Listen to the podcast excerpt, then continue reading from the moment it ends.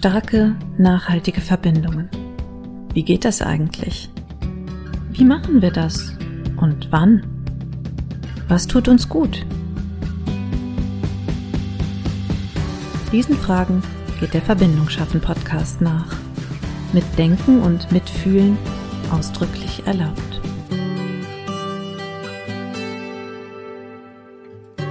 Ja, hallo, willkommen zurück zu einer weiteren Podcast-Folge von Anna Koschinski und mir, Peter Weinberger.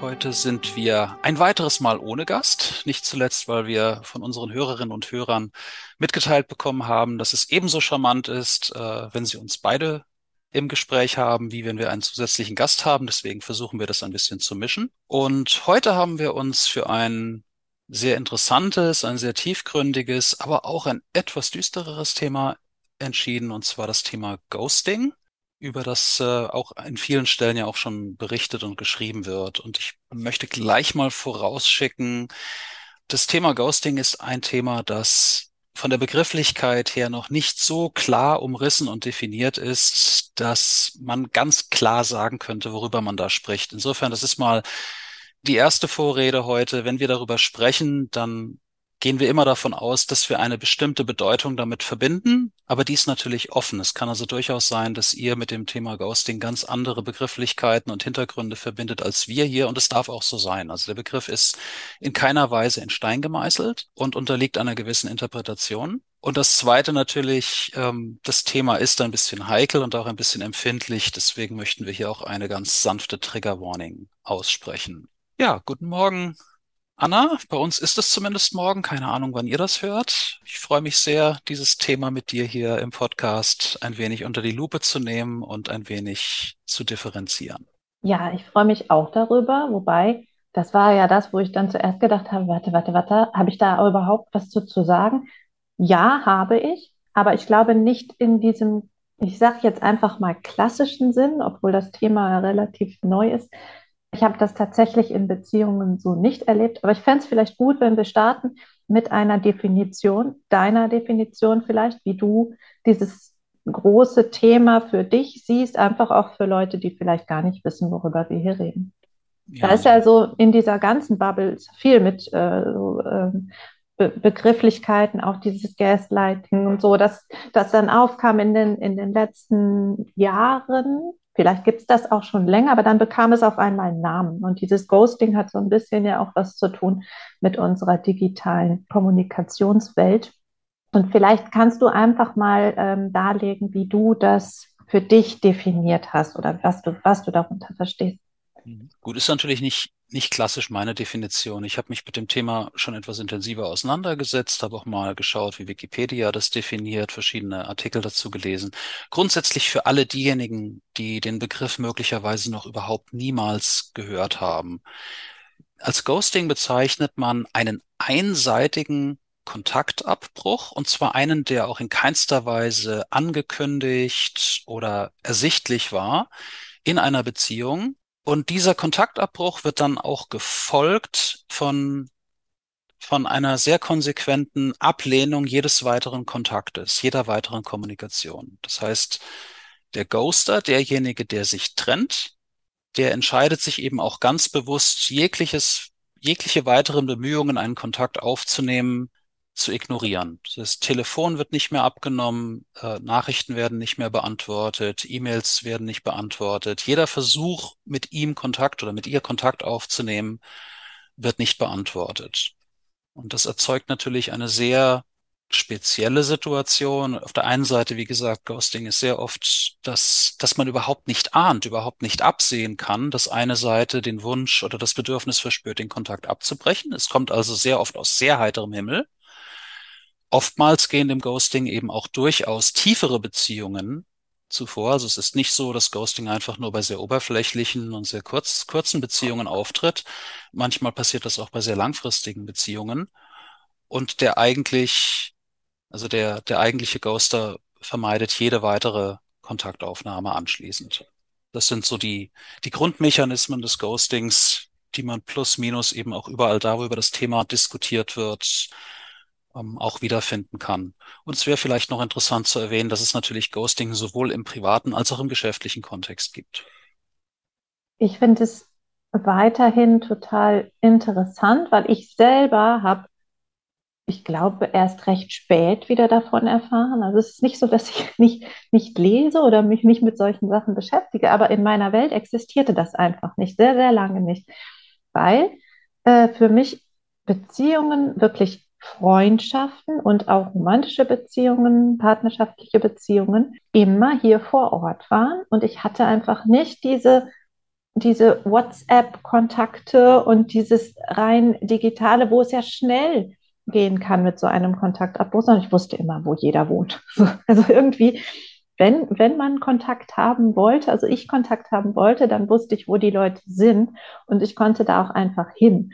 So, und dann ist das erst so in den letzten Jahren für mich überhaupt zu einem Thema geworden, als ich dann bemerkt habe, ja, okay, so etwas gibt es, dass Leute auf einmal nicht mehr da sind aber ich habe das jetzt nie in einer wirklich, wirklich sehr, sehr engen Beziehung erlebt. Eher in lockeren Bekanntschaften, vielleicht so im Flirt-Bereich. Da ist es mir ein, zwei, dreimal passiert, aber ansonsten habe ich das so gar nicht ähm, erlebt. Ich stelle mir das aber schon auch dramatisch vor, gerade wie du ja eben gesagt hast, auch in ähm, eher tieferen Beziehungen, dass man sich dann natürlich fragt, was passiert hier eigentlich gerade mit mir? Möchtest du von deiner Erfahrung berichten, die du gemacht hast? Ja, sehr gerne. Wie du schon andeutest, ich habe tatsächlich, und zwar interessanterweise, bevor ich überhaupt vom Begriff Ghosting erfahren habe, habe ich tatsächlich genauso eine Erfahrung in meinem privaten Umfeld auch machen müssen. Und hier reden wir tatsächlich überhaupt nicht von einer von einer lockeren, von einer oberflächlichen Beziehung, sondern wir reden von einer aus meiner Welt heraus wirklich langjährigen, sehr tiefen und sehr bereichernden Freundschaft. Wir kennen beziehungsweise kannten uns bestimmt über zwölf Jahre, würde ich mal behaupten. Und eben diese Freundschaft war eben auch geprägt von ganz vielen tiefgründigen Gesprächen. Wir haben uns gegenseitig unterstützt. Wir waren in Krisenzeiten füreinander da. Es waren wirklich alle Elemente vorhanden, die man allgemein hin so einer guten Freundschaft zuschreiben würde.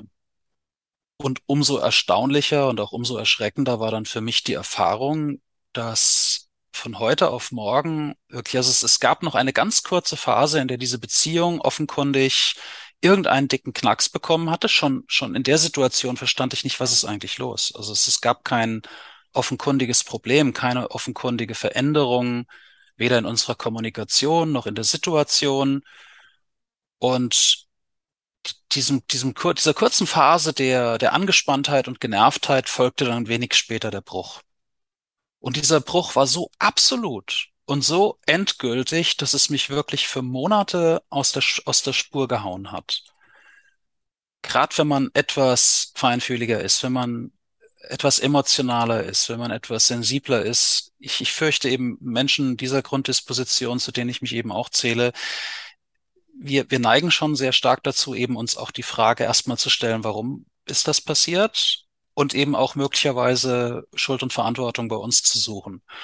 Und das, ihr könnt euch nicht vorstellen, wie unbefriedigend dieser Zustand ist, wenn man einfach keine Gelegenheit hat, dieses Warum zu ergründen, wenn man zwar tausend Vermutungen hat, in welchen Fettnapf man getreten hätte sein können, wo man irgendwo mal was Falsches gesagt oder getan hätte, aber ganz davon abgesehen, dass dann natürlich auch diese ganzen Zweifel hochkommen, sagen, hey, wenn du eine zwölfjährige Freundschaft hast, die müsste viel Schlimmeres und viel Größeres problemlos wegstecken können. Also eben, man, man wird man wird als der Geghostete schon ziemlich allein gelassen, eben genau mit dieser Frage. Und wenn man so wie ich eben anfällig ist für dieses, für dieses traurige, warum ist das jetzt passiert, Spiel, dann kostet das unglaubliche Mengen an, an Energie, äh, ist ein sehr unbefriedigender Zustand und ich habe auch viele Nächte nicht gut geschlafen deswegen, weil mir das permanent im Kopf herumgekreist ist, bis ich das für mich mal sortiert bekommen habe. Das war mal so im Wesentlichen der Kontext.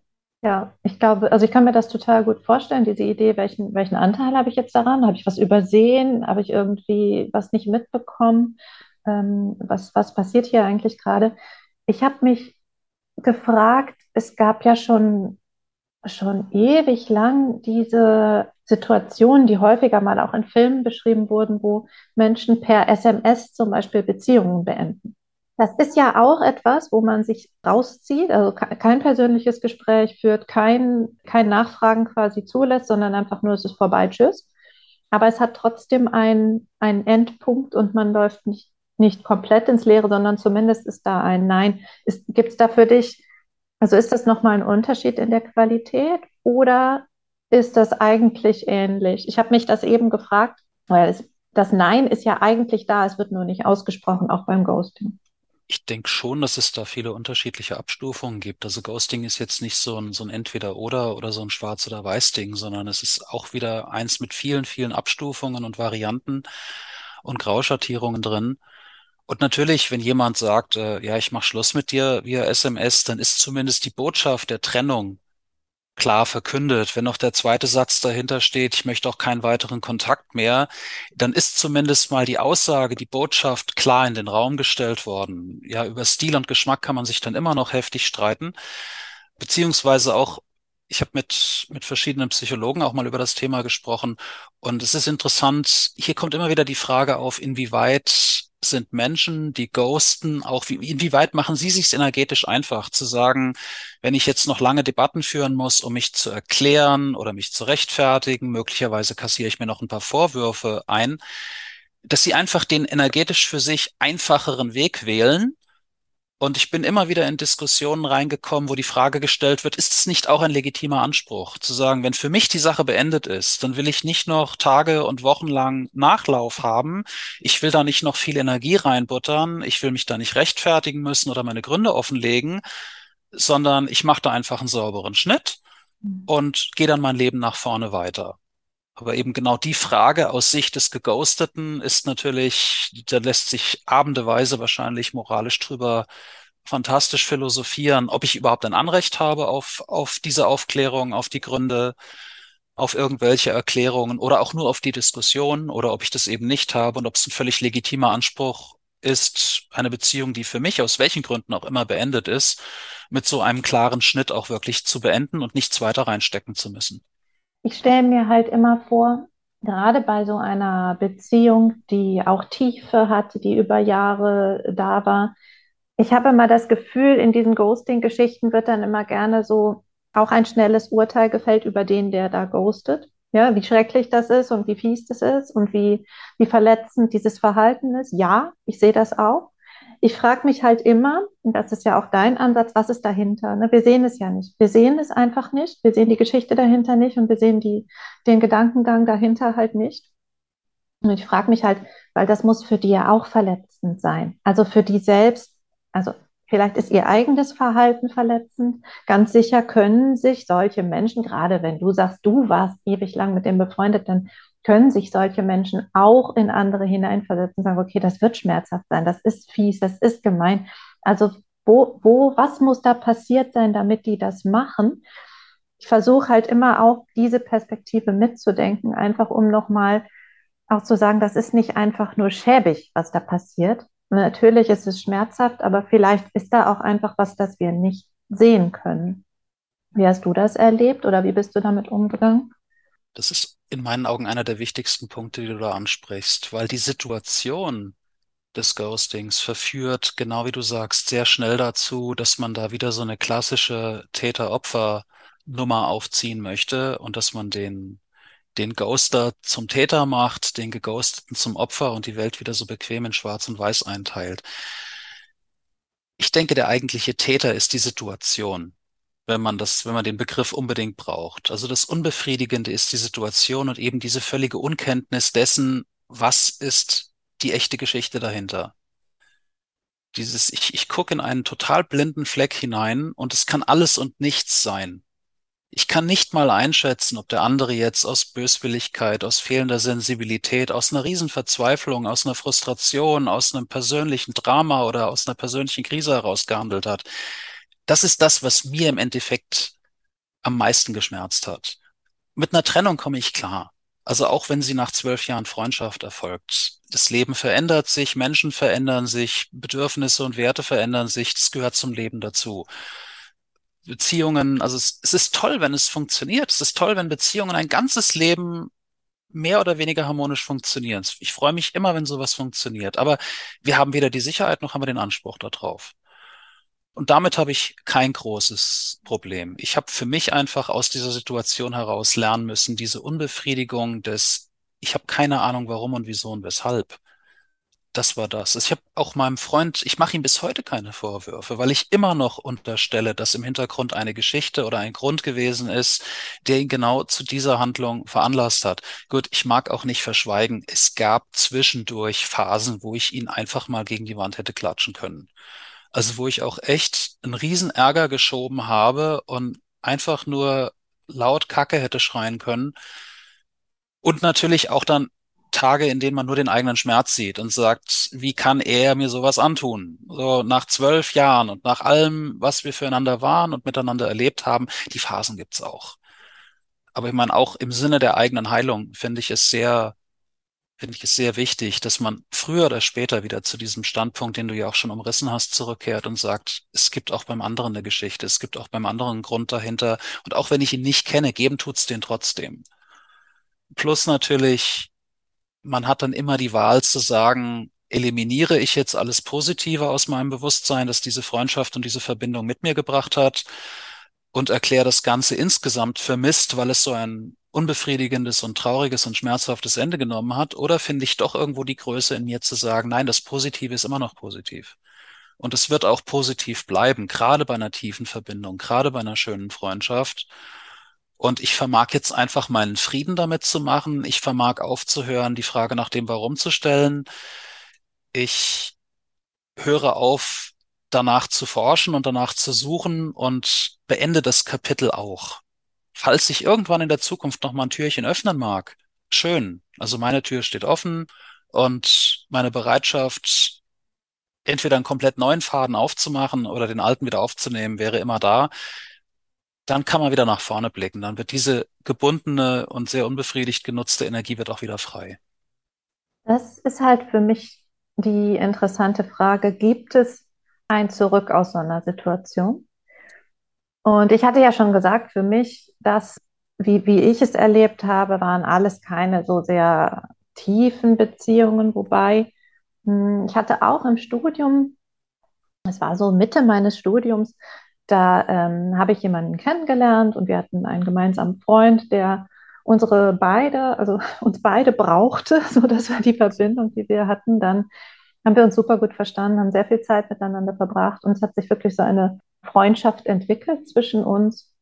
Ich habe ihm dann noch über seine, seine schlimme, wirklich schlimme Trennung, langjährige Beziehung da noch durchgeholfen und wir hatten einfach auch super viele wertvolle Gespräche ähm, das war schon sehr eng. Ich habe von ihm das, ich glaube, das wirklich das schönste Geschenk meines Lebens bekommen. Da habe ich wirklich gedacht, wow, der hat zugehört, der hat mitgedacht. Das ist was, wo, wo ich halt gemerkt habe, so wow, das, das ist schon was, der guckt, guckt in meinem Kopf auch und auch in meinem Herz ein bisschen. Der hat auf jeden Fall seinen Platz dort.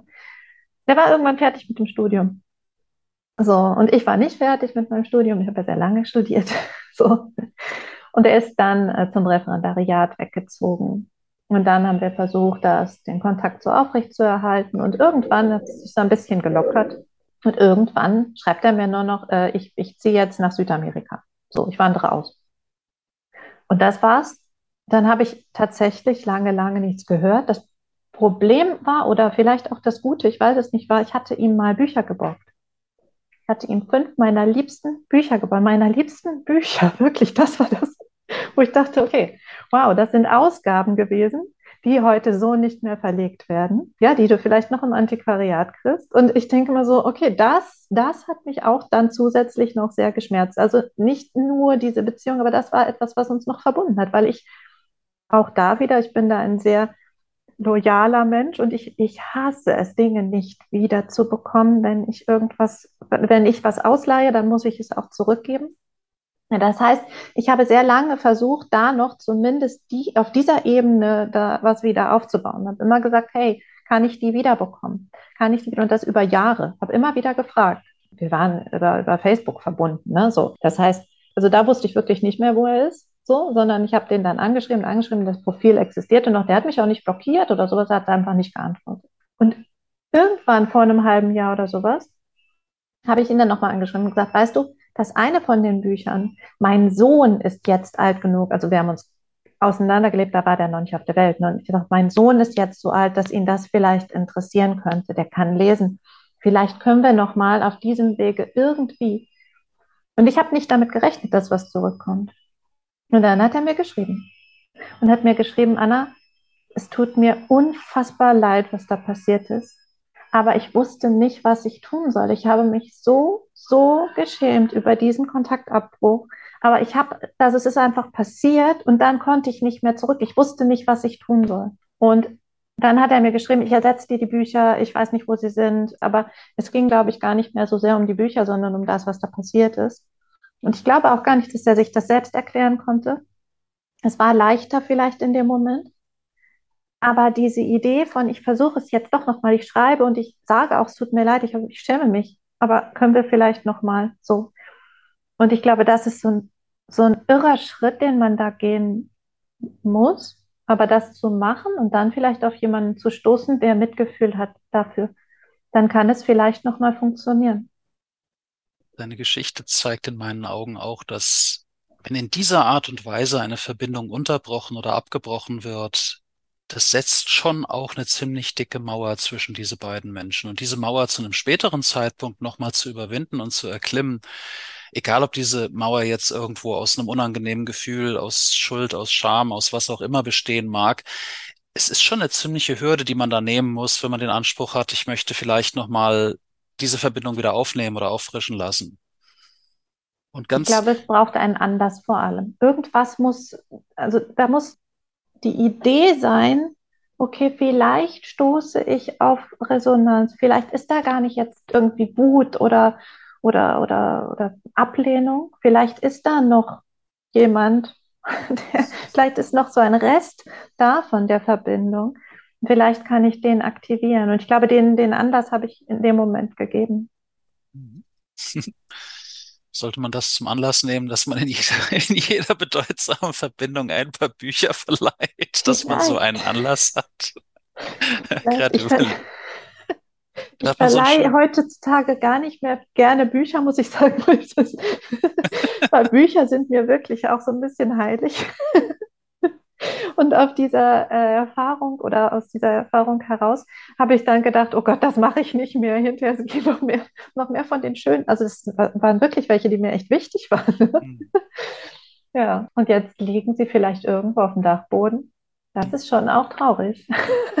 Kleiner Exkurs, die Leidenschaft für Bücher, die, die teilen wir sehr. Und selbst wenn es sich nur um einfache Paperback-Bücher äh, handelt, ich gebe zu, ich habe noch so einen ganz winzig kleinen Trigger in meinem Bewusstsein. Und das ist immer, wenn ich irgendwo hinkomme und sehe ein Buch so aufgeklappt auf dem Bauch liegen. Insbesondere, mhm. wenn es sich um schön gebundene Bücher handelt und man oh. einfach genau weiß, okay, wenn man Bücher immer so hinlegt, hat man sie früher oder später ruiniert. Irgendwann fangen sie an auseinander zu fleddern oder der Buchrücken ist ruiniert oder der Buchrücken hat dann so diesen typischen Knick drin also das schmerzt mich immer noch, wenn ich insbesondere bei hochwertigen Büchern sehe, dass sie dann so flapsig auf den Bauch, auf die Seiten gelegt werden.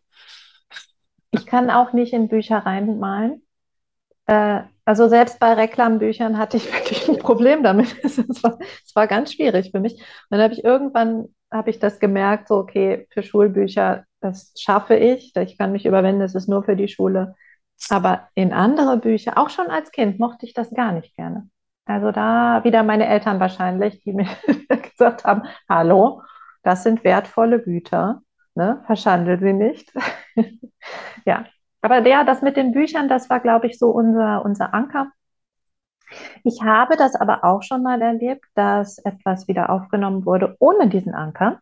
Das ist jetzt erst vor ganz kurzem passiert und habe ich mich auch total gewundert. Hm, wobei wir da jetzt so von der Qualität her Ah, das ist vielleicht noch ein bisschen weniger. Das war auch ähm, jemand, ein Bekannter von mir. Wir hatten eine Zeit lang einen wahnsinnig intensiven Austausch, auch, auch sehr, sehr tiefsinnig, auch über Themen, also auch philosophische Themen, wo wir uns wirklich auch mit, mit der Welt, mit uns selbst, mit dem, was, was ist und was sein soll und wie wir sein wollen. Also wir haben wirklich auch tiefen Austausch gehabt, aber es war jetzt nicht so, dass ich gesagt hätte, das ist ein Freund von mir. Wirklich nicht. andere Ebene. Trotzdem, der war auf einmal weg. Also da war es wirklich so, von einem Tag auf den anderen nichts mehr gehört. Jetzt bin ich da aber auch nicht hinterhergelaufen oder so, weil ich wusste, okay, wenn da jetzt gerade nichts kommt, dann kommt da halt nichts, vielleicht irgendwann wieder, keine Ahnung. Aber fünf Jahre nichts gehört, dann habe ich gedacht, okay, alles klar, das war's. Ne? Keine Ahnung, wo der Typ hin ist. Ähm, was soll's. Und der hat mich vor ein paar Wochen angeschrieben, aus dem Nichts, wirklich einfach nur angeschrieben, mit einem ziemlich offensiven Satz, den, den verrate ich euch hier jetzt nicht. Schade. Äh, der mich vielleicht auch noch zusätzlich dazu angeregt hat, zu antworten tatsächlich, weil man könnte ja dann auch sagen, also du hast dich fünf Jahre lang nicht gemeldet, ne, ne, ne? so, mit dir will ich nicht mehr. Ähm, aber natürlich, ich habe ihm geantwortet und das ist genauso gewesen wie bei der anderen Verbindung auch. Ich habe gedacht, das ist doch jetzt was Gutes. Also ich muss eigentlich gar nicht wissen, was damals jetzt ganz genau passiert ist. Vielleicht werden wir es beide nie herausfinden. Vielleicht weiß er es nicht, vielleicht weiß ich es nicht. Es ist aber eigentlich gar nicht so wichtig, sondern meine Idee ist immer, was kann ich jetzt, was kann jetzt passieren? Was kann jetzt Neues entstehen? Jetzt, wo das passiert ist, weil er hat sich auch, sich auch entschuldigt und hat gesagt, Anna, wie würdest du das denn sehen? Ne, was müsste jemand tun, der sich so lange nicht gemeldet hat und dann wieder zurück will? Was wäre ein guter Weg? Und ich habe gesagt, na ja, eigentlich brauchst du nur eine Person, die Mitgefühl hat und die neugierig ist auf das, was vielleicht kommen mag. Und ich habe halt nicht gefragt, was passiert ist. Ich habe ihn gar nicht gefragt. Also ich dachte, wenn er es erzählen möchte, dann kann er es erzählen. Aber vielleicht ist es auch gar nicht notwendig. Und ja, jetzt hat sich die Qualität im Schreiben, wir haben uns nicht getroffen, könnten wir tatsächlich mal tun. Im Schreiben äh, hat sich verändert. Das merke ich auch. Aber vielleicht ist es auch nicht möglich, direkt dort wieder anzuknüpfen, wo man aufgehört hat. Vielleicht ist es dann einfach etwas Neues, aber die Person selber ist ja nicht, nicht anders oder nicht uninteressanter dadurch. Also das ist zumindest meine Idee. Ja, eine Idee, die ich auf jeden Fall unterstütze. Das ist ja generell bei Verbindungen ein, ein Punkt, der gerne mal übersehen oder auch nicht beachtet wird. Wir entwickeln uns ja trotz allem jeden Tag ein Stückchen weiter. Ich meine, es kommen immer wieder neue Impulse rein. Unser Wertesystem verändert sich, unsere Bedürfnisse verändern sich, unsere Sichtweisen und Meinungen und Ansichten zu den Dingen verändern sich. Und wenn ein größerer Bruch ein so zeitlicher Bruch mal in einer Verbindung drin steckte, dann muss man schon irgendwo auch anerkennen, dass man es zumindest mit einem geringfügig anderen Menschen zu tun hat. Und den dann wieder neu zu entdecken und dann einfach auch darauf aufbauend eine neue Verbindung zu machen, das finde ich auch, ist eine sehr spannende Geschichte. Einfach, dass man sich auch ein bisschen von dem Gedanken verabschiedet, man hat dort exakt noch unverändert den gleichen Mensch wie vor drei, vier, fünf, sechs Jahren der oder die hat auch in der Zwischenzeit jede Menge neue Erfahrungen gemacht und vielleicht neue Erkenntnisse aus diesen Erfahrungen abgeleitet und sieht die Welt anders und kommuniziert anders und verhält sich anders. Ja, es, den, den Anspruch generell, es soll jetzt genauso weitergehen wie vor drei, vier, fünf Jahren. Ich denke, mit dem würde ich vorsichtig umgehen. Aber davon abgesehen, ja, warum den Faden nicht weiterführen? Oder eben, wie du sagst, einen völlig neuen Faden spinnen. Ja, aber ich glaube, es braucht wirklich, also Vielleicht ist es dann für den geghosteten, wobei das jetzt, ich würde das so für mich gar nicht, äh, dieses Wort gar nicht benutzen, aber vielleicht ist es ja gar nicht schwierig für den geghosteten, sondern der darf dann ja tatsächlich einfach gucken, was mache ich jetzt mit der Situation. Aber ich glaube schon, dass die Leute, die diese, die Kontakte abbrechen, dass, dass da unglaublich viel von, oh nein, was habe ich gemacht? Und dann wird der Berg immer größer. Also die die, dieser Klotz, der da zwischen den Leuten, zwischen der Verbindung steht, wird eben auch immer größer. Und ich glaube, ne, habe ich ja eben schon gesagt, dieses Thema Scham ist einfach irgendwie auch ein, große, ein großes Ding bei sowas. Ne, was habe ich getan und, hm, und wie komme ich jetzt zurück und ne, was passiert, wenn ich mich jetzt melde und stoße ich dann auf noch mehr Ablehnung oder ne, kriege ich da irgendwie jetzt den ganzen Frust, der sich über die Jahre da aufge, aufgebaut hat. Oder, oder, oder. Ich glaube, dass auf der Seite das viel, viel schwieriger ist, als auf der Seite der, der verlassenen, der geghosteten Person. Auf jeden Fall. Gerade wenn dann, Also gerade wenn ein Kontaktversuch dann gestartet wird und dann geht es sofort mit Vorwürfen mhm. los und eben ja, Kannst du dir vorstellen, was das mit mir angerichtet hat mhm. und äh, wie ich mich dabei gefühlt habe und wie viele Nächte ich mich schlaflos im Bett hin und her gewälzt habe und hast natürlich nur an dich gedacht. Also ich glaube, die Liste der Vorwürfe, die man da erheben könnte, die ist ziemlich lang und ziemlich unangenehm, was sicherlich die Mauer noch mal ein Stück weit erhöht auf Seiten desjenigen, der eben verlassen hat den Faden wieder aufzunehmen. Und ich bin völlig bei dir. Also wenn, wenn da eine größere Gewissheit wäre, dass man auf der anderen Seite mit, mit Neugier und mit Empathie empfangen würde, statt sofort mit einer Riesenwelle von Vorwürfen, dann hätten vermutlich viele von diesen Verbindungen irgendwo auch nochmal eine Chance in der Zukunft wieder aufgegriffen zu werden. Aber ganz generell, ich würde auf, würde auf einen Punkt nochmal etwas mehr abstellen, weil es eben so schön auch zu unserem Gesamtthema passt. Wie wir unsere Verbindungen sehen und wie wir unsere Verbindungen leben, zeigt sich ja eben nicht nur darin, wie wir sie führen, sondern eben auch, wie wir sie beenden. Und ich denke, da sind für uns steckt da auch noch viel Erkenntniswert drin. Also egal, ob es sich jetzt um die tiefste Freundschaft, die man sich vorstellen kann, oder nur um eine lockere Bekanntschaft zu machen. Du hattest vorhin auch das Thema Online erwähnt. Das wurde ja auch schon viel diskutiert, gerade beim Online-Dating oder wenn Menschen versuchen, Freunde oder Partner oder andere Menschen über irgendwelche Online-Plattformen zu finden.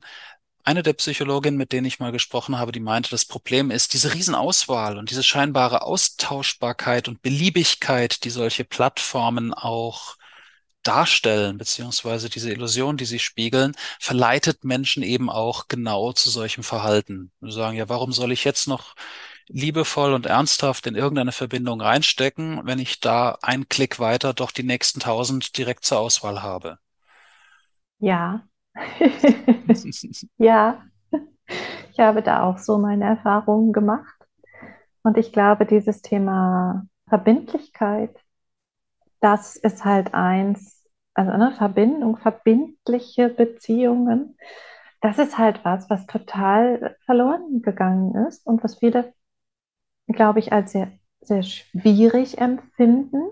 Und ich glaube, dadurch kommt eben dieses, ich mache nur lockere Dates. Also auch das, was da auf Tinder passiert, wobei da suchen auch Leute nach Partnerschaften. Also es ist jetzt nicht so, dass die da wirklich nur für die schnelle Nummer unterwegs sind. Hm. Ich glaube, viele Leute wünschen sich das, aber sie wissen nicht genau, wie sie es angehen sollen. Die haben so große Angst vor diesem, was da von der anderen Seite kommen könnte. Und die wissen eben alle, wie schnelllebig das ist und wie diese Mechanismen funktionieren. Die haben das alles schon erlebt. Ne? Die haben alle schon den ersten Schritt gemacht und sind dann aufgelaufen und haben gemerkt, oh nee, das mache ich jetzt aber anders. Also dann will ich nie wieder der sein, der den ersten Schritt macht. So. Nee, dann lieber nur unverbindliche Nummern und dann vielleicht ganz viel davon. So. Und ich glaube halt, dass die sich das, also dass sich viele Leute das wünschen, dass sie aber nicht wissen, wie. Dass sie nicht wissen, wie sie das anstellen sollen, ähm, auch dieser Versuchung zu widerstehen, dann sich für etwas zu entscheiden und der Versuchung zu widerstehen, ich kann ja da bleiben. Ich kann dann ja trotzdem weiter da auf Tinder bleiben. Also das ist jetzt gerade gut hier, das gefällt mir so. Da baut sich was auf, da entwickelt sich was, das nehme ich jetzt so mit. Aber vielleicht kommt dann ja noch ein neues Match. Dann kann ich ja wieder neu die, äh, die Situation beurteilen. So. Und diese Idee von, ich finde jemanden, der, der alle meine Kriterien erfüllt. Alleine schon das mit den Kriterien ist ja so irre, ne? Also, dass Leute glauben, sie würden den perfekten Partner finden, wenn sie sich das Bild vorher malen. Und jetzt suchen sie genau den. Das ist ja einfach nur Wahnsinn. Die verpassen so viel in den anderen Leuten, die alle in irgendeinem Punkt halt nicht matchen äh, und verpassen, glaube ich, ganz viele, viele Dinge, die sie, die eigentlich spannend wären vielleicht, die, die sie vielleicht nicht erwartet hätten. Da liegt vielleicht einer der größten Nachteile, die in solchen Plattformen auch drin stecken. Weil natürlich, wie du sagst, äh, wir können natürlich 200.000 Attribute und Eigenschaften und irgendwelche Begrifflichkeiten abfragen und die für und wieder abwägen. Aber das ist alles wieder so eine, so eine blanke Kopfgeschichte. Und das eigentliche Menschsein, die eigentliche Identität, die eigentliche Persönlichkeit, die versteckt sich natürlich zwischen diesen Attributen, die versteckt sich zwischen den Zeilen, die lässt sich in der Weise nicht abfragen, nicht auf einer Skala von 0 bis 10 abtragen. Die möchte eben entdeckt, die möchte erforscht werden. Da sind wir genau wieder bei der Neugier, da sind wir wieder genau bei der Empathie. Und ich würde jetzt einfach mal die Hypothese wagen, das ist etwas, das kann so eine Plattform technisch auch nur in extrem groben Zügen, wenn überhaupt mal anreißen, den eigentlichen Job des Kennenlernens, des eben auch, des, des wirklich auch in die Seele eines Menschen vordringen und ihn, ihn oder sie wirklich kennenlernen auf einer Ebene, um festzustellen, ist da wirklich der Raum, ist da wirklich die Grundlage für eine tiefere Verbindung vorhanden, für eine größere Sympathie, für, für eine große Energie, die auch über einen längeren Zeitraum hält. Das, das kriegst du auf über so eine Plattform, egal wie toll sie psychologisch erforscht und aufgebaut, wie genial die Fragebögen konzipiert sind, das kriegst du darüber einfach nicht abgedeckt. Den Sprung ins echte Leben, ins kalte Wasser, den nimmt dir diese Plattform niemals ab. Ja, und ich glaube, es geht auch äh, immer um Verletzungen, also um vorher erlebte Verletzungen. So ist zumindest mein Eindruck. Also ich bin überhaupt nicht, also ich bin ja keine Psychologin und ich bin ja auch nicht wie du jetzt in, in diese Richtung Coaching unterwegs. Aber ich hatte bei manchen meiner mh, hm, Gesprächspartner das Gefühl, die suchen das Bild von der Ex-Freundin. Also die suchen eigentlich nochmal die Ex-Freundin, aber ohne den Makel, der zur Trennung geführt hat. Also, also die, die Ex-Freundin, aber mit dem Bonus. Ohne dieses eine, was das eine natürlich, ne, was, die, was, was die Beziehung verhindert hat oder was ähm, eben ja die Trennung begünstigte oder was auch immer. Dieses Verhalten, was äh, die, die Beziehung kaputt gemacht hat. Und ich habe mich ganz häufig da so gefühlt wie so ein, ja, also wie so, ein, wie so, eine, so eine Checkliste, Ne? Also so, okay, Aussehen kann man ja schon mal so an den Bildern prüfen, dann kannst du gucken, dann, dann checken die ab, welche Freizeitbeschäftigungen hast du. Ah ja, das matcht, okay, da können wir dann was gemeinsam unternehmen. Fährst du lieber ans Meer oder an die Berge, als ob solche Fragen, also als ob solche Fragen jetzt wirklich Verbindung begünstigen würden. Aber ich habe immer das Gefühl, das glauben sie. Ne? Wenn ich genau die richtigen Antworten gebe, dass ich dann ja passend bin oder gut genug bin für, okay, wir, wir, wir gucken mal, ne? Und ob, ob dann halt noch dieses Fehlverhalten, wenn du das nicht hast, dann. Und das ist natürlich, ich glaube, es ist ganz fatal. Also ich, ich äh, fürchte immer, dass dann halt diese ganzen spannenden Dinge, die noch in diesem Menschen drin sind, dass die halt komplett verloren gehen, weil man sich nur auf dieses Bild fokussiert, was man da irgendwie im Kopf hat. Es gibt bestimmt auch welche, die ihre Mutter suchen, aber das ist wieder ein anderes Thema. Unabhängig davon, ob du die Ex-Freundin oder die Mutter suchst, das ändert ja an dem Checklistenprinzip nichts, das da unterschwellig läuft. Und genau wie du sagst, ich glaube, viele Beziehungssuchende laufen da so ein bisschen auch in die selbstgestreckte Sackgasse hinein, indem sie eben nicht ein komplett neues Kapitel in völliger Offenheit, in völliger Neugier, so mit dieser, mit dieser Lust auch am Entdecken haben, sondern einfach schon diese, diese ganz eng gefassten Erwartungshaltungen in Bezug auf so und so bitte das Aussehen, so und so bitte das Alter, so und so bitte die Hobbys, den Beruf, das Einkommen, was auch immer, eben egal was auf ihren Checklisten draufsteht. Am Ende des Tages ist das, nimmt sich das eh alles nichts. Und sich dadurch aber eben selbst die Chance nehmen, komplettes Neuland zu entdecken. Ich kenne in der Zwischenzeit so viele Fälle aus dem privaten Umfeld, ebenso wie bei den Klienten, die auch mal berichtet haben, immer wenn sie genau die Sorte Partnerin oder Partner bekommen haben, wo sie hinterher gesagt haben, das war überhaupt gar nicht, was ich gesucht habe, mit dem Kopf wohlgemerkt, mit der Checkliste, sind daraus richtig tiefe, harmonische und bereichernde Beziehungen geworden. Also gerade dieses, dieses Grundmotiv von, gerade dadurch, dass ich gekriegt habe, was ich nicht gesucht habe, hat's fantastisch gepasst. Und es ist mir in der Zwischenzeit so häufig begegnet, dass ich da schon fast ein Muster vermuten würde, ohne es jetzt psychologisch wirklich belegen zu können. Und das ist eben, es das heißt nicht, such das Gegenteil von dem, was du dir erhoffst oder erträumst. Ganz im Gegenteil, sondern es heißt nur eben, geh mit dieser Neugier, geh mit dieser Offenheit, geh mit dieser mit dieser Nichtbelastung von irgendwelchen Erwartungen ran. Es gibt ja auch dieses schöne Sprichwort, dass Erwartung der Rohstoff für, für, für Enttäuschung ist. Und je enger du dieses Korsett schnürst, also je, je klarer umrissen auch das Bild ist, dass du unbedingt haben möchtest, also hinter einer Erwartung steht ja auch immer Druck, steht ja so ein gewisser Zwang, desto mehr stellst du dir selbst das Bein. Also je lockerer und unbeschwerter und unbelasteter du von irgendwelchen Erwartungen an die Nummer rangehst, desto desto mehr begünstigst du die eigenen Erfolgsaussichten, denke ich mal. Ah, das glaube ich eben auch.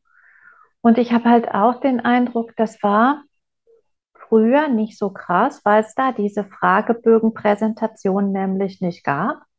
Also wenn ich jetzt halt drüber nachdenke, so Anfang meines Studiums oder auch vorher schon Abi-Zeit, da gehst du in der Disco und dann lernst du nicht jemanden kennen und tanzt mit dem und prüfst erstmal nach. Hier, ne, Urlaub, Hobbys, äh, was isst du gerne, was, ne, wie, wie bewegst du dich fort, was ist dein Traumauto, was weiß ich, was man da noch alles in diesen Fragebögen angeben muss ja, äh, sondern du, keine Ahnung, unterhältst dich über irgendwas, die Musik oder so etwas. Ah ja, Musikgeschmack muss man natürlich auch, man muss auch matchen. Ähm, und dann entwickelt sich irgendwie was oder halt nicht. So, aber da ist es nicht so, dass du erstmal dein halbes Leben ausbreiten musst vor dem anderen, bevor du sagst, okay, alles klar, können wir mal miteinander sprechen jetzt. so. Und vor allem hatte ich halt den Eindruck, es ist wichtig, wie sagen denn Menschen was? Also ich selber als jemand, der halt so ein Textmensch ist, ich schaue natürlich auch im Chat immer, wie schreiben denn die Menschen? Ja, und wenn das Leute sind, die sehr wurstelig sind mit Sprache und die sehr unkonkret sind und die vielleicht auch Wörter benutzen, wo ich mir denke, oh, puh, das, das ist nicht, nicht meine Sprachwelt, dann kann ich da schon sehen, okay, ich möchte mit diesen Menschen nicht einen ganzen Abend verbinden. Ich weiß, es würde nicht funktionieren. Also da kann ich tatsächlich aussortieren, aber nicht aufgrund dessen, was das Thema ist, sondern aufgrund dessen, wie der spricht oder wie der schreibt. Und ähm, ich glaube, das geht bei vielen verloren. Wenn die sich auf dieser Themenebene bewegen und auf dieser Checklistenebene, dann ist das Gefühl oder die, das Verhalten, das, was zwischen den Zeilen steht, ja gar nicht mehr Thema. So. Und ich halte das für einen großen Nachteil von diesen Online-Dating-Nummern, äh, man kann halt super gewieft schreiben, aber letzten Endes, wenn du jemanden auf der anderen Seite hast, der die Zwischentöne nicht lesen kann, dann, dann, funktioniert das halt nicht. Und auf der anderen Seite, wenn du dich nicht ausdrücken kannst, dann verlierst du ganz, ganz viel Potenzial, hm, das vielleicht bei einem Face-to-Face-Treffen anders wäre. Ja, ich ja. denke auch gerade durch die Fragebögen und durch diese ganzen zahlreichen Kriterien haben uns eben diese Online-Plattformen auch so ein bisschen diesen Flow ins Ohr und diese Illusion in den Kopf gesetzt, dass es auf diese Weise auch funktionieren könnte. Also man könnte jetzt bösartig sagen, die, also gerade wenn man mal bei der Partnersuche bleibt, die Partnersuche hat sich mehr so von der Herzebene in den Kopf verschoben eben früher, genau wie du es beschrieben hast, man lässt sich auf Menschen ein, man guckt, wie man miteinander tanzt, ob das Lächeln charmant, der Klang der Stimme sympathisch, die, die Worte Resonanz hervorrufen. Man hat sich viel mehr auf den Menschen selbst eingelassen, auf die Persönlichkeit, auf die, die Schwingung, auf wie, wie stimmt die Chemie mit zwischen uns beiden. Und eben diese Plattformen suggerieren ja schon irgendwo auch diese vermeintliche Sicherheit, wenn du nur 88 Prozent der Checkliste abhaken kannst, dann hast du einen so tollen Match, dass die Garantie der guten Beziehung sozusagen schon mitgeliefert wird. Und das ist natürlich eine einzige große Illusion. Also selbst wenn du jetzt ein 100% Match laut Fragebogen und Psychologie hinbekommen hättest, ist das immer noch keine Garantie, für das Happily Ever After, was sich danach irgendwo anschließt. Und es entbindet eben auch nicht von der Arbeit, die man selbst in diese Verbindung, in das Entdecken, in das Neugierigsein, in das auch Krisen überwinden, eben auch in der harmonischsten Beziehung wird es auch immer mal wieder Krisen geben oder Dinge, die irritieren. Das entbindet einen davon eben auch nicht. Aber genau die Illusion wird äh, geschaffen, plus dann eben diese Riesenauswahl, diese, diese vermeintliche Beliebigkeit, diese, diese Wegwerfmentalität eben gerade auf der menschlichen Ebene. Von dem her denke ich auch, diese, diese Plattformmentalität hat sich durchaus auch in unser Nicht-Online-Leben ein Stück weit mit hineingeschlichen und prägt irgendwo auch den Umgang, den wir außerhalb der Online-Welt miteinander haben. Hast du diese, du kennst die bestimmt auch, diese 36 Fragen. Äh, der Titel war irgendwie bekloppt, ne? 36 Fragen der Liebe oder sowas, was eigentlich, worum es, es geht gar nicht um Liebe, sondern es geht um, um Nähe und um Vertrauen. Kennst du die, diesen Fragebogen, den ja, man ja. durchgehen äh, kann? Der, habe, war das der, wo man, wo man, wo man hinterher sagt, okay, wenn die zwei Leute zusammen diesen mhm. Fragebogen durchgegangen sind, dann werden sie sich nahezu sicher ineinander verlieben. Genau, also es, es steigt, steigt zumindest die Chance, äh, dass das passiert. Ich habe das bei einem Training, irgendwie wurde, wurde diese Methode vorgestellt und das, war, das Training war vorbei und dann hieß es, die, die jetzt noch wollen, die können, und das ist natürlich immer mein, ah, das ist immer so, oh Gott, ja, natürlich bleibe ich noch, ja, das ist was für die, die Bonusleistung jetzt hier. Und, so. und eigentlich konnte ich nicht mehr, weil ich hatte äh, Ben damals schon und ich wusste, ich muss nach Hause eigentlich, aber ich dachte, nein, ich muss den Bonusteil auch mitbekommen. Und dann haben wir uns in äh, Pärchen halt zusammen gefunden, also die, die halt den Bonusteil machen wollten. Und ich hatte keinen Partner, also dürfte ich das mit dem Trainer machen. So, der hat das dann mit mir gemacht und ich habe mit dem diese 36 Fragen durchgegangen und die zielen halt darauf ab, a, was von sich preiszugeben, was man vielleicht sonst nicht preisgibt, also ne, wo, wo ist dir mal ein Missgeschick passiert oder auch halt, ne, welche, welche Menschen sind dir besonders wichtig im Leben, solche Sachen. Also geht es nicht um Hobbys, sondern um so, so schon so ein bisschen mal ne, zu gucken, wo stehst du eigentlich. Und es geht dann immer wieder darum, in so Zwischenfragen, ähm, was glaubst du, in welchen Eigenschaften seid ihr euch ähnlich? Also man muss Aussagen über die Verbindung treffen, sehr früh schon. Also ich glaube, eine der ersten Fragen ist schon so, was würdest du sagen, welche Gemeinsamkeiten habt ihr? So, und das versuchst du dann halt herauszufinden. Also du entwickelst quasi die Verbindung in diesem Gespräch. Und ich fand das sehr faszinierend damals. Ich kannte den Typen nicht. Ich hatte ja nur dieses Training bei dem gehabt. Und äh, ja, war mein Alter, war jetzt auch nicht unattraktiv so. Aber ich habe hinterher gedacht, oh, also wir können, wir können schon jetzt einen Kaffee trinken gehen. Also ich hätte jetzt nichts dagegen, so, weil wir schon definitiv, wir hatten Gemeinsamkeiten gefunden und das war nicht anhand der Checkliste, sondern wir haben die im Gespräch entwickelt und gesucht. So, und das fand ich halt mega, mega spannend. Also dieser psychologische Effekt, den das haben sollte, den hatte das definitiv. Und wir, es ging halt wirklich auch ein bisschen in die Tiefe. Also man beschäftigt sich auch mit so Randthemen, auch mit Tod und so weiter. Also da, da geht es schon so ein bisschen eben weg von diesem oberflächlichen Kram und eben an die, an die Einstellungen und an die Grundprinzipien, wonach man so lebt. Und äh, ja, das fand ich sehr, sehr spannend. Gleichzeitig glaube ich halt nicht, äh, dass, dass das jetzt immer funktioniert oder so. Also man, man müsste sich schon irgendwie, also man, es muss schon auch auf anderen Ebenen passen. Es reichen nicht nur diese diese Fragen. Aber ich finde es halt sehr, sehr spannend, dass man eigentlich nur die richtigen Themen anschneiden muss, vor denen sich aber viele, glaube ich, wo, wovor viele zurückschrecken. Wobei es nicht nur die richtigen Themen sind. Ich finde es super, dass du dieses Thema aufgebracht mhm. hast, weil es einfach auch so fantastisch zu unserem Thema passt.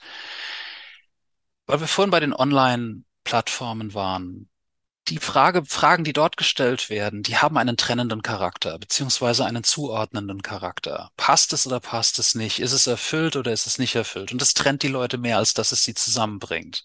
Es macht zwar den Eindruck von Verbindung, aber tatsächlich ist es eine Trennung. Dieser Fragenkatalog, den du ja eben auch erlebt hast mit deinem Trainer, diese Fragen sind so geschickt gewählt, dass sie eben die Verbindung und das Gemeinsame ganz aktiv betonen, auch entlang von etwas tiefgründigeren Themen. Und genau genommen zeigt das ganz wunderschön, dass wirklich die Haltung, mit der wir an einen neuen Menschen herangehen, das alles Entscheidende ist. Das Experiment kann jeder auch ohne so einen Fragenkatalog machen. Wenn ich es schaffe, an einen völlig frischen und neuen Menschen mit einer Grundhaltung von, der soll mir jetzt sympathisch sein und ich interessiere mich für diesen Menschen und ich stelle Fragen, die das Gemeinsame betonen. Ich bringe Themen auf, die zeigen, wo und wie wir miteinander verbunden sind, also wo, wo wir Erfahrungen, Sichtweisen, Werte teilen. Mit der Einstellung kann ich ja ebenso an einen neuen Menschen herangehen, wie ich sage, okay, das ist mit Sicherheit der allerletzte Idiot und ich finde jetzt alle Indizien, ich stelle genau die Fragen, um diese Hypothese zu beweisen. Also letztendlich diese, dieser Fragenkatalog, da steckt jetzt keine tiefere Magie in dem Sinne drin, sondern dieser Fragenkatalog ist einfach so konzipiert, dass er dieses Verbindende, dieses Neugierige, dieses Aufeinander zugehende, dieses wir entdecken gemeinsam, was uns verbinden könnte, und was uns eben auch sympathisch aneinander sein könnte, genau so sind diese Fragen konzipiert. Aber das funktioniert eben auch völlig ohne Fragebogen, wenn ich mit der Grundhaltung von da möchte ich jetzt, dass eine Verbindung entsteht. Ich möchte Gemeinsamkeiten entdecken. Ich möchte Sympathisches an diesem Menschen finden. Wenn ich mit dieser Grundhaltung in eine neue Verbindung hineingehe, dann ist die Wahrscheinlichkeit dafür, dass das eine schöne Verbindung wird und eine bereichernde Verbindung um ein Vielfaches größer, als wenn ich da neutral oder sogar mit der Einstellung rangehe, auch eh ein Idiot. Ja, und ich glaube, es ist noch was, nämlich das äh, Geschichten erzählen, was ja auch so schön zu unserem Podcast passt, weil dazu wird man eben auch animiert. Ne? Also nicht zu sagen, äh, singst du unter der Dusche? Ja, nein. Sondern halt so, ne, wann, wann hast du das, also ich glaube, es gibt so eine Frage, wann hast du das letzte Mal im Auto gesungen oder so etwas oder unter der Dusche, halt keine Ahnung. Und dass man sich erinnern muss und es aber eben aus der Erinnerung, also eine, eine kleine Episode erzählt, und eben nicht, dass so fragebogenmäßig ist, so ne, da, da, da, da. Und ich glaube, es geht da auch so um so Sachen wie, ähm, äh, hier, mit wem würdest du gerne mal essen gehen? Solche Sachen, dass du einfach frei das entwickeln kannst und da kannst du aber schon sehen, ne, wen wählt derjenige denn? Und es ist spannend, glaube ich, auch zu gucken, was ist assoziativ gerade da einfach. Also das ist, ich, ich fand es super, super spannend. Hm. Auch wenn sich das erstmal viel anhört, so 36 Fragen und das dauert dann ewig lange und so und dies, das.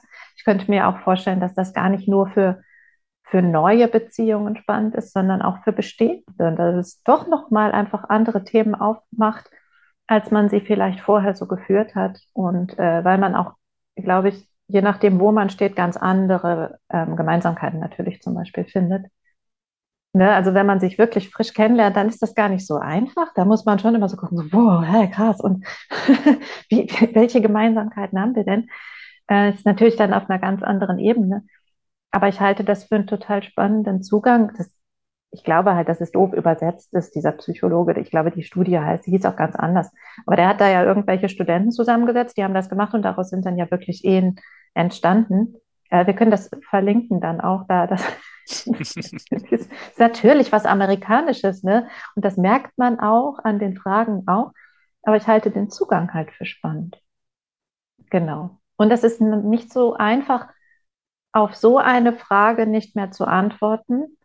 So hatte ich es zumindest beim Online-Dating häufig erlebt. Ich hatte dann das Gefühl, ich habe die falsche Antwort gegeben. Also die, die, der Fragebogen ging weiter.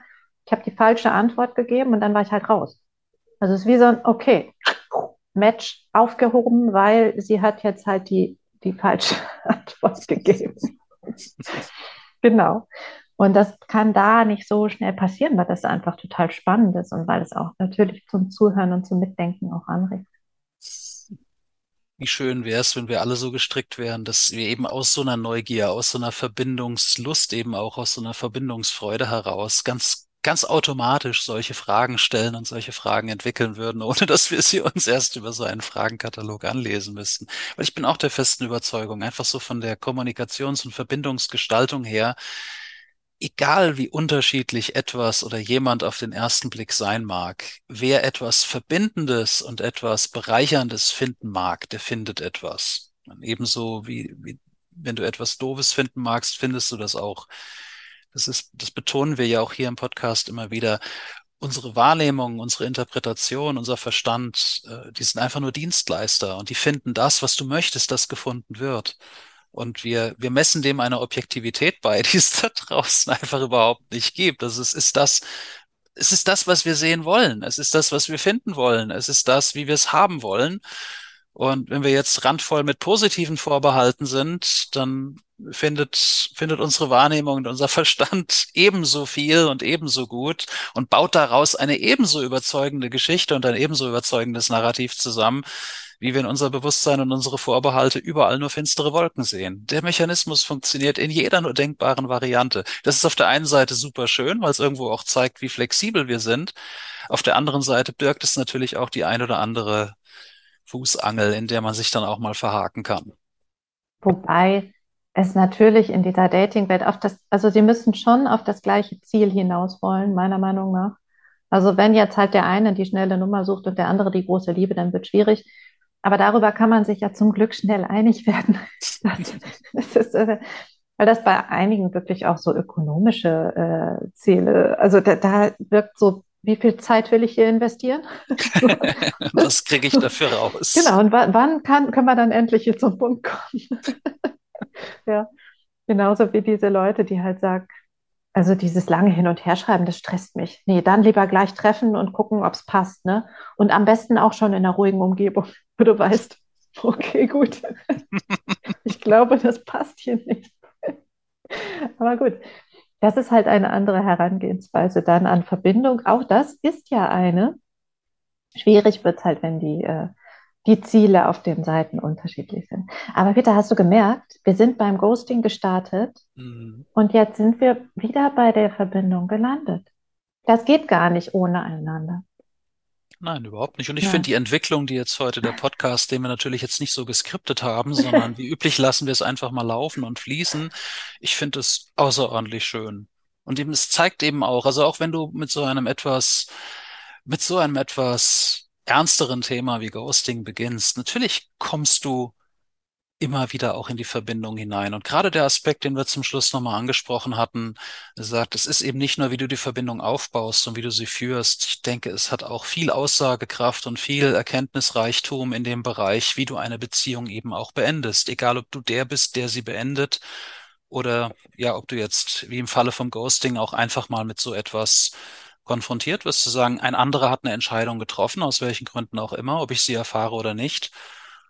Und damit umzugehen, also ich, um das vielleicht noch abzurunden und den, den Bogen wieder zu schließen zum Ausgangsthema, ich bin dankbar für die Erfahrung. Also ich kann jetzt nicht sagen, dass mich das irgendwie bitter gemacht hat oder ärgert oder dass ich da irgendwie noch größere Mengen an Frust mit mir herumgetragen habe. Ich bin selbst meinem Freund noch für die Erfahrung dankbar, dass, dass ich das mal in dieser Form erleben durfte. So einfach mal abgeschnitten zu werden. Das, ich möchte es auch als Kompliment gewertet wissen, dass ich mir so viele Tage und Wochen Gedanken gemacht habe, sehe ich im Nachhinein auch als eine, als eine Art Wertschätzung für die Beziehung von meiner Seite. Sie war und ist mir kostbar. Sie hat unglaublich viel Bereicherung in mein Leben reingebracht und ich will auch gar nicht verhehlen, dass da auch der egoistische Aspekt mit drin steckt. Ich hätte gerne mehr von dieser Verbindung gehabt. Definitiv. Dass sie dann abgeschnitten wurde, war für mich eine große Tragödie, aber es hat eben auch viel Erkenntniswert gebracht, bis hin zu dem Punkt, wo ich auch sage, irgendwann muss man aufhören, sich die Frage nach dem Warum zu stellen. Irgendwann muss man weitergehen. Irgendwann muss man das Kapitel in irgendeiner Form sauber und friedvoll für sich zumachen können und idealerweise an den Punkt kommen zu sagen, es war ein schönes Kapitel und es wird auch immer schön bleiben im Rückblick und wird nicht getrübt oder vielleicht komplett kontaminiert, einfach nur durch die etwas befremdliche Art und Weise, wie es zu Ende gegangen ist. Und vielleicht wirklich dieses Mitgefühl mit einem selbst, aber auch mit dem anderen. Mhm. Weil du kannst es halt nicht wissen, was da war und warum dieser Berg auf einmal so groß war und warum auf einmal die Entfernung so groß scheint, dass man sich nicht mal mehr unterhalten mag oder kann oder also irgendwas ist da ja, zu sagen, okay, das, es tut mir leid für dich auch, also es tut mir leid für uns als, ähm, als Verbindung oder für, für unsere Verbindung tut es mir leid, es tut mir für mich leid und es tut mir aber auch vor allem für dich leid, dass da irgendwas gerade passiert ist, das dich dazu gebracht hat, weil es, glaube ich, wirklich auch immer schmerzhaft ist. Ich kann mir nicht vorstellen, dass ein, ein Mensch, gerade wenn der mit dir so lange, ne, also ich, ich glaube jetzt einfach mal, dass das auch ein empathischer Mensch gewesen ist, und auch dem wird es ja wehtun. Also mit so einer Haltung daran zu gehen, es tut mir leid, es ist schade darum. Und ähm, ich hoffe, dir geht es gut damit. Ich hoffe, du kannst gut damit umgehen, auch für dich. Das, das ist halt so ein Punkt. Ich glaube, dass das unterschätzt wird in dieser ganzen Diskussion, weil da eben häufig so ein Fass aufgemacht wird, dass das böswillig ist. Vielleicht ist es bei manchen böswillig, aber ich glaube, es sind die wenigsten, wo das tatsächlich der Fall ist. Ich denke auch. Also es wird, es wird da jede Variante und jede Schattierung wieder geben von denen, die bewusst Schmerzen zufügen wollen, bis zu denen, die immer noch ganz tief und liebevoll verbunden sind, aber aus ganz anderen Gründen diesen Schritt und diese Vorgehensweise wählen. Deswegen gerade in so einem Bereich, gerade wenn es um Trennung oder um Ghosting geht, mit irgendwelchen voreiligen Urteilen bei der Hand zu sein, das ist brandgefährlich und in, wie du, wie du sagst, in den allermeisten Fällen wird es nicht angemessen sein. Nur weil ich den Grund nicht kenne, ist es auch nicht fair, irgendeine Bösartigkeit zu unterstellen. Weil damit macht man sich's im Grunde genauso einfach, wie sich's ein potenzieller Ghoster einfach macht, indem der oder die einfach den Cut macht. Also dann, dann würde man einen Vorwurf erheben, während man gleichzeitig nichts anderes macht. Und ja, es, es ist ein anspruchsvoller Prozess. Also wie gesagt, ich habe Monate gebraucht bei dieser Verbindung, um wirklich bei mir wieder voll im Frieden zu sein, gerade weil die Beziehung für mich so bedeutsam war. Aber es ist auch ein spannender und lehrreicher Weg und einer, der mich, der mich viel gelehrt hat. Ich möchte es nicht missen, trotz aller Schmerzen. Und ich bin genau in dem Frieden und auch in dem gütigen Wohlwollen meinem Freund gegenüber, wo ich sage, ich, ich hoffe, ihm geht's gut. Ich hoffe, er hat diesen Schnitt für sich ebenso gut verarbeitet und verwunden wie ich und ja, die Erinnerung an diese Beziehung ist durch und durch positiv und bereichernd und das wird sie immer bleiben. Und vielleicht, vielleicht können wir ja auch noch mal dazu aufrufen. Ich meine, ich habe ja jetzt zweimal quasi die Überraschung schon erleben können, dass einfach der Faden dann doch irgendwie wieder aufgenommen wurde. Vielleicht kann kann ich auch noch einfach noch mal ermutigende Worte sprechen. Es gibt diese Leute, die dann nicht böse sind oder nicht äh, ja irgendwie nachfragen und aber stochern und euch sagen, wie schrecklich das jetzt war. Vielleicht gibt es da noch einen Faden, vielleicht lohnt es sich, den wieder aufzunehmen. Und vielleicht ist da jemand auf der anderen Seite, der eben Mitgefühl hat, der sagt, hey, wie bist du denn jetzt gerade wieder auf mich gekommen? Wie schön. Also irgendwie bin ich ja gerade doch wieder in dein Gedächtnis gekommen. Und das ist doch ein gutes Zeichen. So, vielleicht lohnt es sich doch noch mal zu gucken, ob man diesen Berg da kleiner machen kann oder ob man diese, diese Entfernung verkürzen kann, die sich da aufgetan hat. Warum auch immer. So. Mhm. In diesem Sinne, wir sind schon wieder am Ende, völlig am Ende. mit, der, mit der positiven Botschaft können wir enden. Es gibt sie, die starken Verbindungen, und ja, manchmal kommt irgendwie was dazwischen. Aber vielleicht lohnt es sich auch da noch einmal genau hinzuschauen und das eben nicht zu verurteilen, sondern zu gucken, was war. Und das auch als schöne Erinnerung zu behalten, für sich wegzusortieren. Und vielleicht, vielleicht gibt es ja dann doch irgendwann die Überraschung und es lässt sich nochmal ein neuer Weg aufmachen, eine neue Verbindung knüpfen oder vielleicht die alte sogar reaktivieren. Das ist, glaube ich, immer so die Frage, wie, wie will man es angehen und wie, wie klappt es vielleicht auch mit der veränderten Situation, mit den veränderten Persönlichkeiten auf beiden Seiten. Danke, Peter, für dieses Thema. Das kam ja jetzt von dir. Und ja. äh, danke auch, dass du erzählt hast. Du kannst noch mal darauf hinweisen, wie Menschen hier in diesen Podcast kommen können, finde ich. wie Menschen hier in diesen Podcast kommen können. Also du meinst. Ich kann das ja nicht oft genug sagen. ja, ihr findet natürlich regelmäßig äh, entsprechende Werbung und entsprechende Beiträge über LinkedIn. Und äh, wir freuen uns natürlich auch, wenn ihr unseren Podcast weiterempfehlt, wenn ihr jetzt hier als Hörerinnen und Hörer da seid. Und falls ihr, du da draußen mal hier im Podcast deine, eure Geschichte erzählen wollt, dann könnt ihr das machen. Ihr braucht dazu keinen Promi-Status, ihr braucht nicht äh, irgendwie einen berühmten Namen zu haben oder so etwas. Es reicht vollkommen aus, wenn ihr Lust habt, äh, von euch zu erzählen, wenn ihr neugierig seid auf das Gespräch und wenn ihr bereit seid, uns ein bisschen, ja, von oder euch ein bisschen von uns ausfragen zu lassen. Da passiert nichts. Äh, wir können alle nur gewinnen. Auf, ähm, und diese ganzen Geschichten, die wir hier zusammentragen, die wiederum können andere Leute inspirieren. Deswegen, wenn du ein Thema hast, was du mit uns besprechen möchtest, dann melde dich doch einfach und dann gucken wir, was wir zusammen hier auf die Beine stellen können. Das machen wir. Wir freuen uns auf euch. Euch allen noch einen wunderschönen Tag. Danke fürs Zuhören, danke fürs Dasein und wir freuen uns auf euch in der nächsten Verbindungsfolge.